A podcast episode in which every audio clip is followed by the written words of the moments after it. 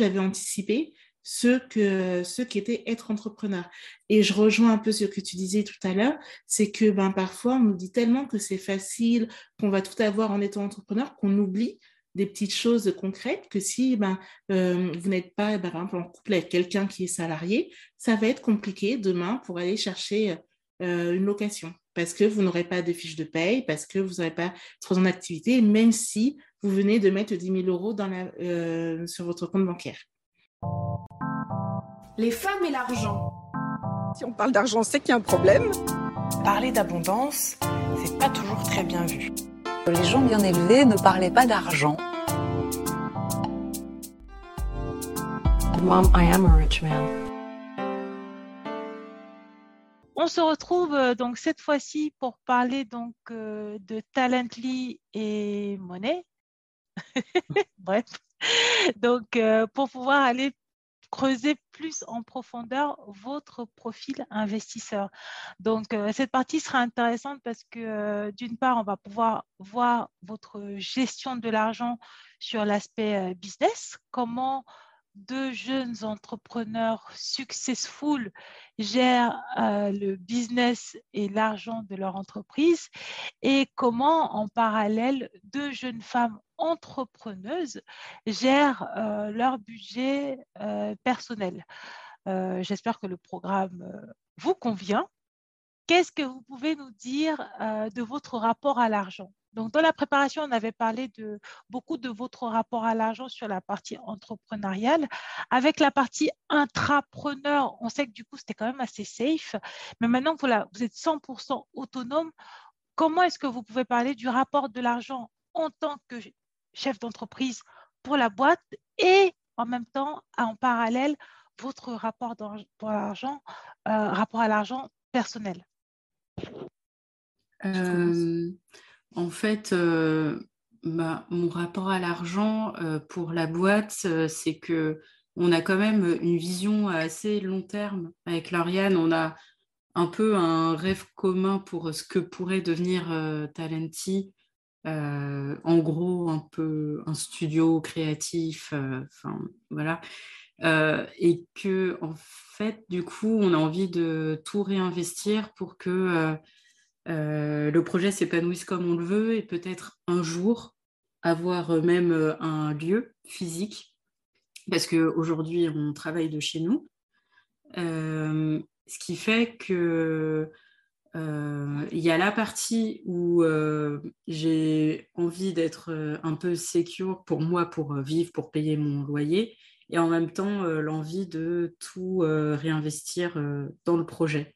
Donc voilà, je ne sais pas si c'est clair, mais mon rapport à l'argent est un peu, un peu ambigu. Je ne suis pas totalement à l'aise avec le fait de ne pas gagner la même chose tous les mois, etc. Parce que euh, j'ai pas encore 30 ans, mais il y a le côté, euh, bah oui, moi j'ai pas encore acheté d'appartement ou euh, ce genre de choses. et en même temps, il y a la vision à long terme pour l'entreprise. Donc, il est fluctuant mon rapport à l'argent. Et toi, Lauriane Moi, alors je pense que, alors moi, le rapport à l'argent pour l'entreprise, on est vraiment sur la même longueur d'onde. Euh, dans le sens où, euh, euh, moi, je suis vraiment dans l'idée d'investir, de se faire une vraie épargne pour l'entreprise, pour du coup demain faire des projets qui nous servent vraiment. Et d'un point de vue personnel, alors moi, comme je disais, j'ai commencé d'abord en étant freelance et, et entrepreneur, donc avec de toute façon des revenus fluctuants. Euh, donc, pendant des années, j'ai pas du tout eu ce rapport euh, euh, du montant qu'il me fallait par mois. J'étais vraiment limite, enfin plus au trimestre, à me dire voilà, il me faut ça au trimestre et après je gère mon argent pour les mois à venir. donc ça me faisait pas spécialement peur ça, mais après j'ai été salariée et lorsque je suis devenue salariée, j'ai compris à quel point c'était génial d'avoir un salaire. et euh, libérateur, eh ben, le côté euh, euh, sécurité.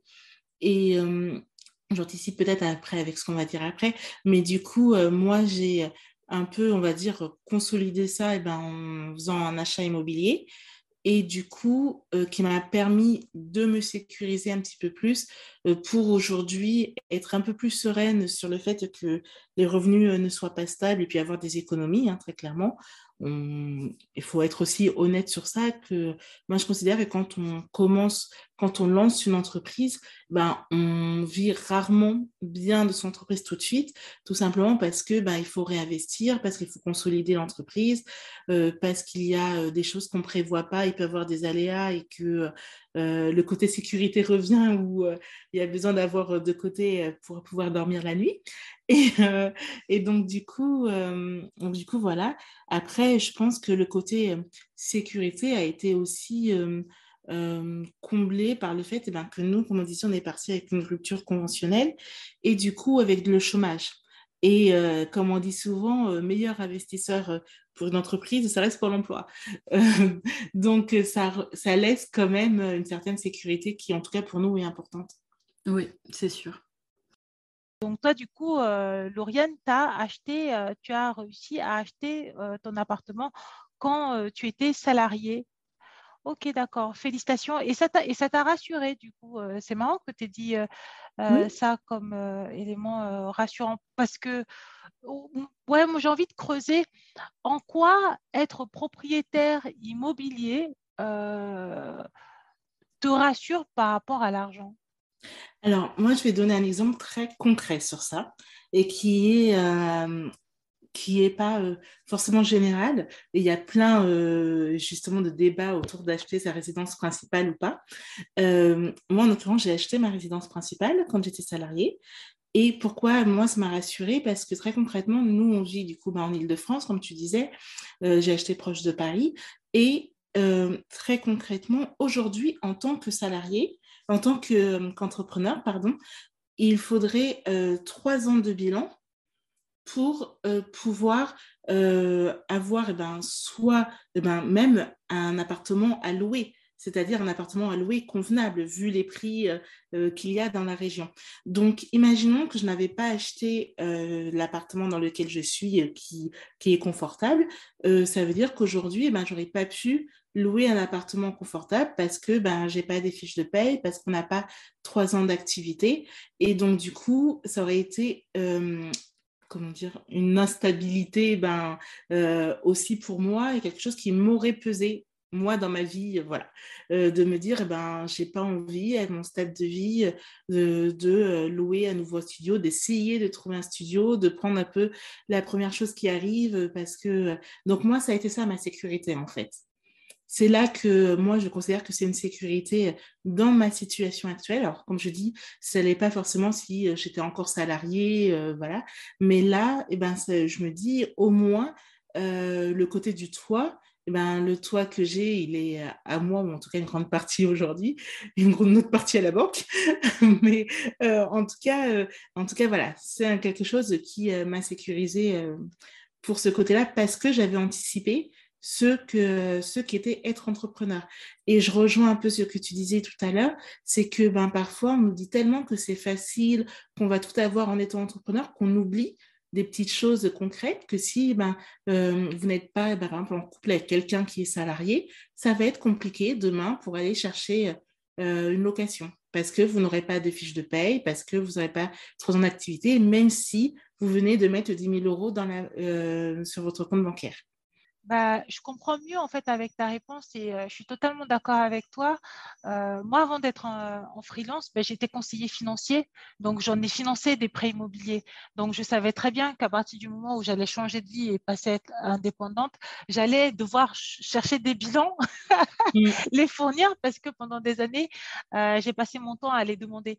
Donc du coup, c'est vrai que moi, c'était un avantage parce que je le savais, mais tu as beaucoup d'entrepreneurs qui ne le savent pas en fait, qui ne mmh. Rendent pas compte. Et, euh, et en effet, euh, je comprends pourquoi, du coup, quand tu as dit que tu as acheté euh, ton appartement, c'était de la sécurité dans le sens où tu savais que tu étais bien chez toi déjà, ce qui est hyper important, surtout quand on travaille chez soi. Si on n'est pas à l'aise, si on a froid ou autre, en termes de, performance et de productivité, ça peut être très compliqué. mais OK, d'accord, je comprends, je comprends mieux. Moi, j'avais du mal à comprendre parce que je me disais, comment est-ce qu'elle peut dire qu'elle est hyper sécure alors qu'elle vient juste juste de se mettre à son compte et elle a un crédit sur minimum 20 ans. Moi, je me suis dit potentiellement, ça peut être quelque chose qui peut être hyper angoissant parce que tu ne sais pas forcément si tu pourras toujours le payer, l'appartement ou, des choses comme ça. Mais c'est vrai que si, in fine, vous avez fait vos preuves, vos preuves en intrapreneuriat. Il suffit de continuer un peu euh, dans votre lancée et euh, ou de réadapter un petit peu le business model. Mais euh, le plus dur a été fait, je pense, pendant les années où vous étiez en couveuse. Après, je pense que ce qui est aussi important et qu'il ne faut pas euh, qu'il faut pas oublier parce que c'est pareil dans le mythe de. On dit souvent, euh, vous pouvez entrepreneur, être entrepreneur euh, quel que soit votre parcours, quelles que soient les études, et c'est vrai. Sauf que là, ben, on a aussi ce bagage qui fait que, eh ben, on est diplômé, qu'on a de l'expérience professionnelle en amont. De, cette, de, cette, entreprise et que du coup, demain, si on a besoin d'être de nouveaux salariés, eh ben, on ira passer des entretiens sans problème et on saura se vendre. Euh, moi, ce que j'aurais voulu vous poser en plus comme question, c'était, euh, maintenant vous nous avez parlé de votre rapport à, l'argent, mais du coup, quels sont vos supports d'investissement? Donc, il y a l'appartement, il y a l'immobilier, euh, c'est tout ou, ou après c'est la boîte? Immobilier, entreprise ou il y en a d'autres? C'est ça, euh, immobilier, entreprise euh, euh, et, Pôle emploi. Pôle, emploi, vous investissez dans Pôle emploi Pôle emploi vous sponsorise, c'est pas pareil. sponsorise. ah, d'accord. Oui, immobilier, boîte et, et voilà, c'est plus les gros, les gros points. Mais du coup, j'en profite de, cet épisode pour parler de, Pôle emploi, qui est vraiment, je trouve, une bonne chose pour les entrepreneurs, dans le sens où à partir du moment où tu choisis l'ARE ou l'ARCE, tu peux quand même avoir un, certain capital sur ton entreprise que tu ne touches pas tout en pouvant en fait continuer à avoir euh, ben, des, fins de mois plus sereines parce qu'il y a Pôle emploi euh, qui euh, te verse des indemnités chômage que tu as durement cotisées les années précédentes. c'est à ça que vous faites référence? Exactement. D'accord. C'est pas négligé non plus. Ça fait un peu partie du fait de programmer son aventure entrepreneuriale. Et euh, c'est pour ça aussi que parfois, ben, on dit que être salarié avant, ben, ça apprend aussi, ça permet aussi de voir comment ben, l'entreprise à laquelle on travaille euh, est gérée, ça permet de faire des économies, puisque ben, quoi qu'il en soit, ben, on a aussi fait des économies avant euh, de lancer notre boîte. Et, et puis, ben, ça nous permet, ça nous a permis pendant des années de cotiser effectivement pour le plan d'emploi. Mmh. Et c'est vrai que c'est avec, euh, comme on a pu l'évoquer tout à l'heure, une espèce de mode de l'entrepreneuriat.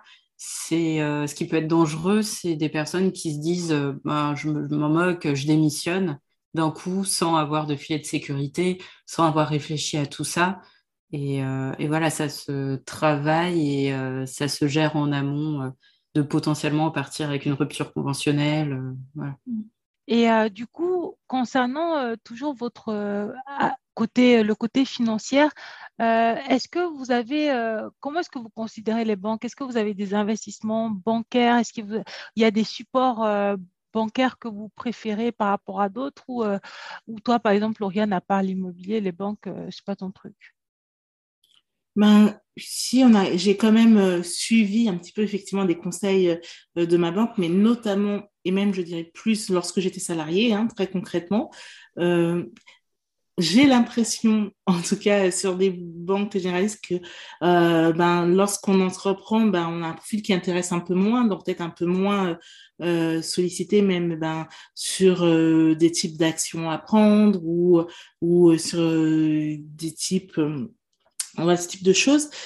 Et, et donc du coup, si je m'en suis quand même euh, pas mal intéressés, mais euh, on n'a pas eu non plus euh, une grande éducation financière, voire pas du tout. ce qui fait que ben, lorsqu'on n'a pas cette éducation financière à l'origine, ça peut être compliqué de comprendre. ça peut être compliqué aussi parce que ben, même si on nous propose des choses quand on ne se sent pas forcément à l'aise et savoir exactement ce qui se cache derrière, c'est complexe. Et je trouve qu'aujourd'hui, il y a de plus en plus de plateformes, de, des fois même de comptes Instagram qui se sont développés justement pour parler, bah, même vous, le podcast, pour parler finance, pour parler bah, aussi aux femmes ou même aux personnes qui ont moins accès à ces informations et que ça change un peu la donne et que du coup, à l'avenir, je serai plus à l'aise, je pense, euh, sur, euh, pour discuter, voilà, c'est plus ça, pour discuter avec un conseiller euh, bancaire plutôt que juste l'écouter et valider sans être vraiment sûr, quoi. Hmm. C'est vrai que moi, j'ai eu récemment un rendez-vous avec ma banquière et et il n'y a pas eu de grands conseils que j'ignorais. voilà, elle m'a conseillé de continuer d'investir sur mon PEL, voilà. Mais beaucoup rigolé.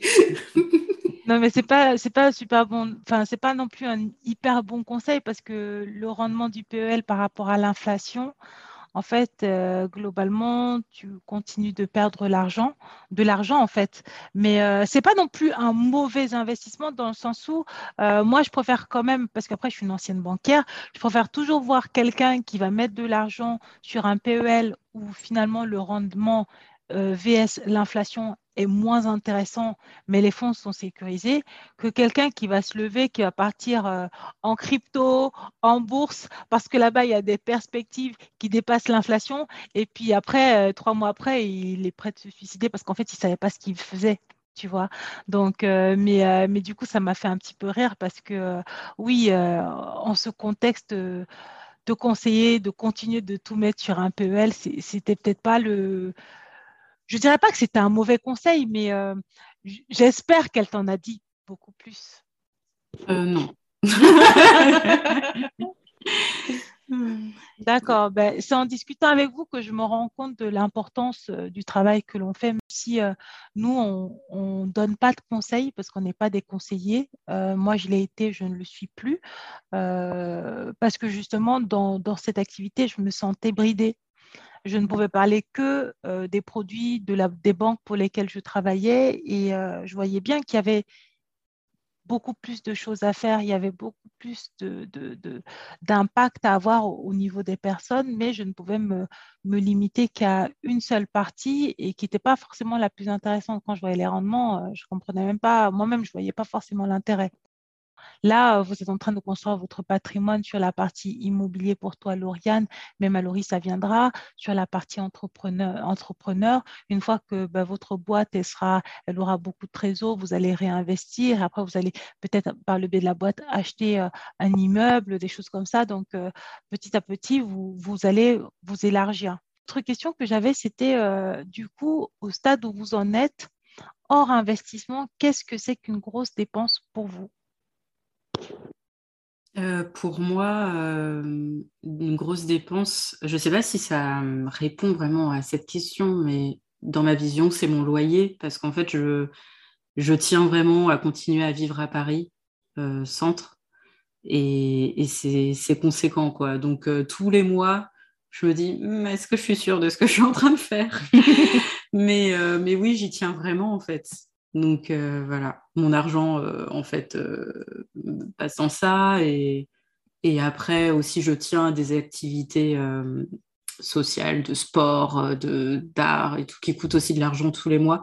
Donc je fais pas, je suis pas du genre à acheter quelque chose de très cher d'un coup, mais en fait tous les mois il y a des dépenses qui sortent pour bah oui mon confort et parce que j'y tiens en fait.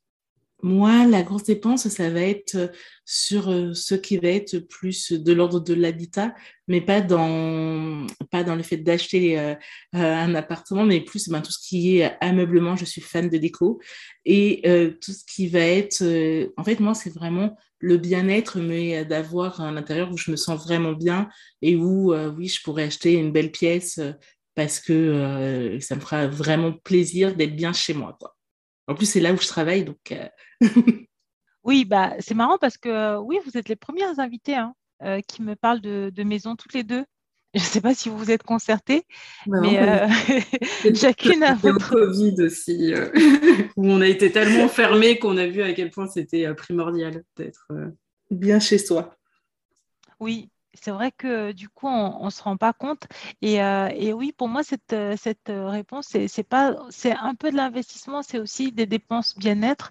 Donc pour vous, voilà, les plus grosses dépenses passent par pour la maison. Et si vous aviez beaucoup d'argent, qu'est-ce que vous achèteriez tout de suite? Qu'est-ce que vous feriez même? On vous donne, moi, je vous donne 10 millions là tout de suite. Vous faites quoi? On s'est posé plein de fois cette question. En plus, c'est des questions qu'on se pose très régulièrement. Souvent, on a, ces, on a ces discussions. Euh, j'avoue que 10 millions, euh, je prends une bonne pause quand même niveau travail. Et, euh, et je. Ah, je sais pas, j'hésite. Parce qu'en en fait, j'ai très envie que notre famille en général ait accès à une maison, quelque chose, ou un endroit où il y a la mer. Donc, en fait, ça serait peut-être aussi de l'investissement immobilier mais un endroit un peu paradisiaque, un peu pour euh, que mes proches, les gens que j'aime, puissent euh, aller se ressourcer et moi aussi. Et puis aussi l'envie de voyager, mais euh, je pense que ça serait des dépenses très raisonnées et pas trop de trucs un peu mm. un peu fous. Bah, on est, c'est vrai qu'en ce moment, on est quand même très dans une dynamique d'investissement et aussi de bien-être. Mm. Et du coup, je pense que ça se lie un petit peu les deux. Euh, après, par exemple, tu vois, d'un point de vue professionnel, euh, souvent, ben, on se dit quand on gagne autant ensemble, on arrêterait de travailler, tout ça. Nous, on s'est souvent dit que si on gagnait une grosse somme d'argent, euh, que sûrement qu'on ferait, en tout cas moi pour ma part, c'est sûr, je pense, faire de Talenti une association pour pouvoir du coup donner accès à tout ce qu'on fait gratuitement et toucher encore plus de personnes et euh, dans un même temps d'investir dans des entreprises. Être business angel, ça. Mm. Et moi, il y a l'envie de, euh, de créer un lieu physique euh, pour Talenti et pour en fait, je suis entourée de personnes très créatives qui n'ont pas les finances pour vraiment s'investir dans leur art, qui sont qui ont des, des, métiers qui leur prennent beaucoup d'énergie, etc. Et j'aimerais beaucoup qu'il y ait un lieu ben, pour révéler le talent, ce qui est déjà notre euh, notre phrase euh, de, de Talenti, mais euh, pour donner l'opportunité à, des gens qui n'auraient pas les moyens d'avoir un studio de création, d'avoir un lieu stimulant, de, de, pouvoir faire plein de trucs. Quoi. Mm. C'est ça. C'est vrai que c'est un peu l'énergie que j'avais euh, sentie quand je vous entendais, que vous seriez capable de faire votre, euh, votre travail même gratuitement.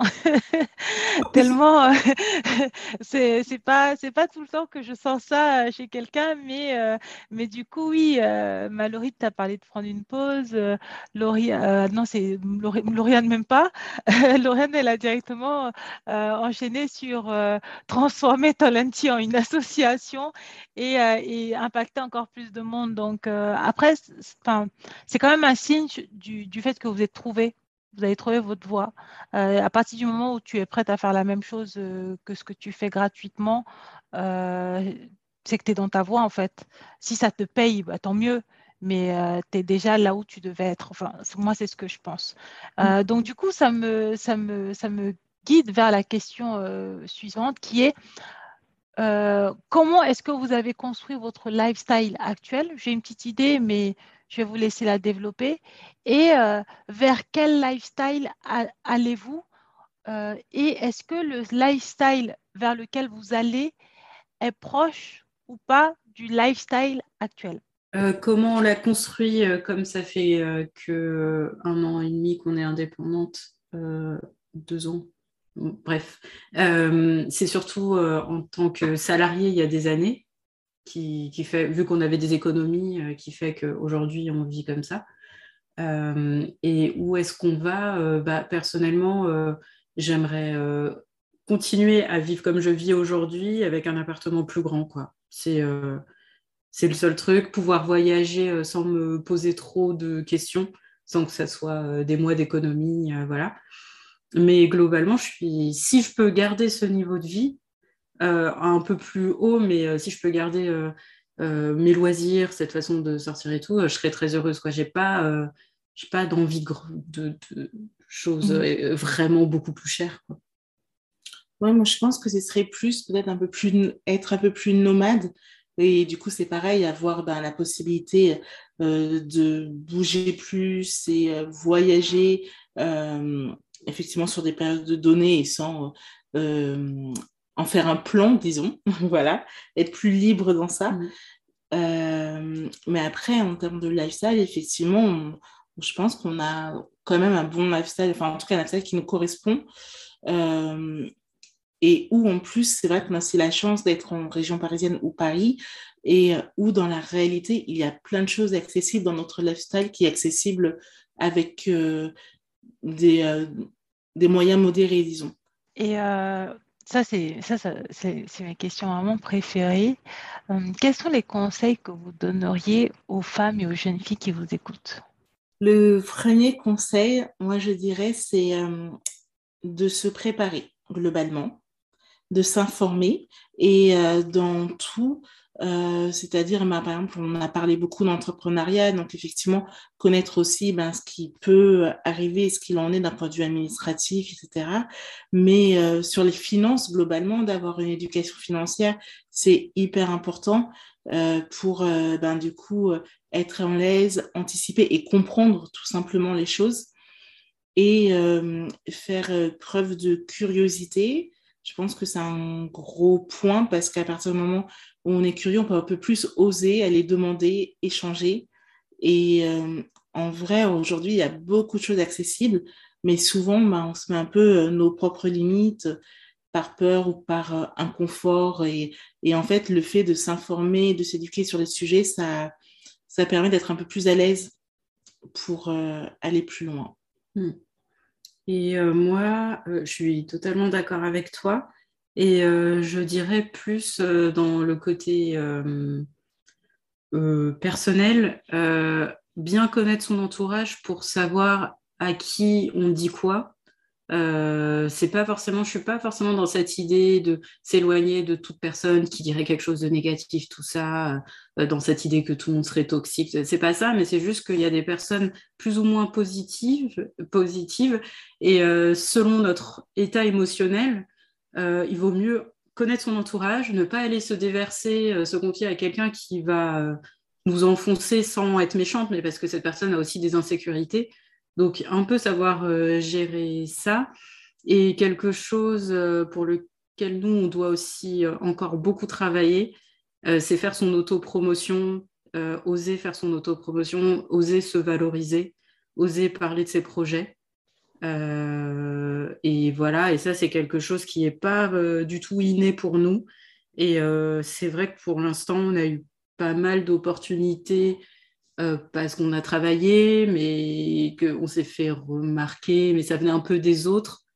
Et pour l'instant, par rapport à notre caractère, on n'ose pas encore assez aller frapper aux portes, aller mm. dire qui on est. Enfin, voilà. Et ça, c'est quelque chose je pense que c'est une grande qualité, quoi, et qu'il y a des gens qui réussissent peut-être euh, parfois avec moins de talent, mais avec plus d'audace. Donc, euh, ça se travaille. Euh, on est de plus en plus à l'aise avec ça. Donc, voilà. Mais du coup, moi, ça me, ça m'évoque une remarque. Je me demande si c'est pas lié euh, au fait qu'on soit des femmes euh, racisées, des femmes noires, entre guillemets. Euh, après, il y, en a encore qui vont dire oui, non, mais non, non, un discours de victime. Mais plus globalement, plus le temps passe, plus je vois de, plus, de nombreuses femmes noires talentueuses qui ont des compétences et des connaissances et qui ont souvent en fait ce côté un peu...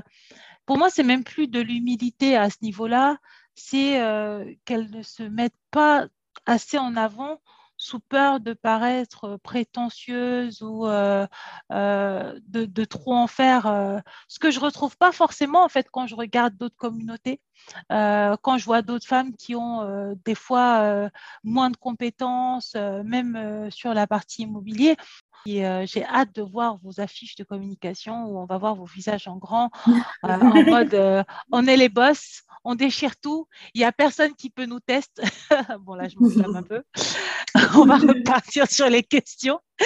Quelle est votre plus grande victoire, réussite et fierté? Et euh, quel est votre plus gros échec ou leçon?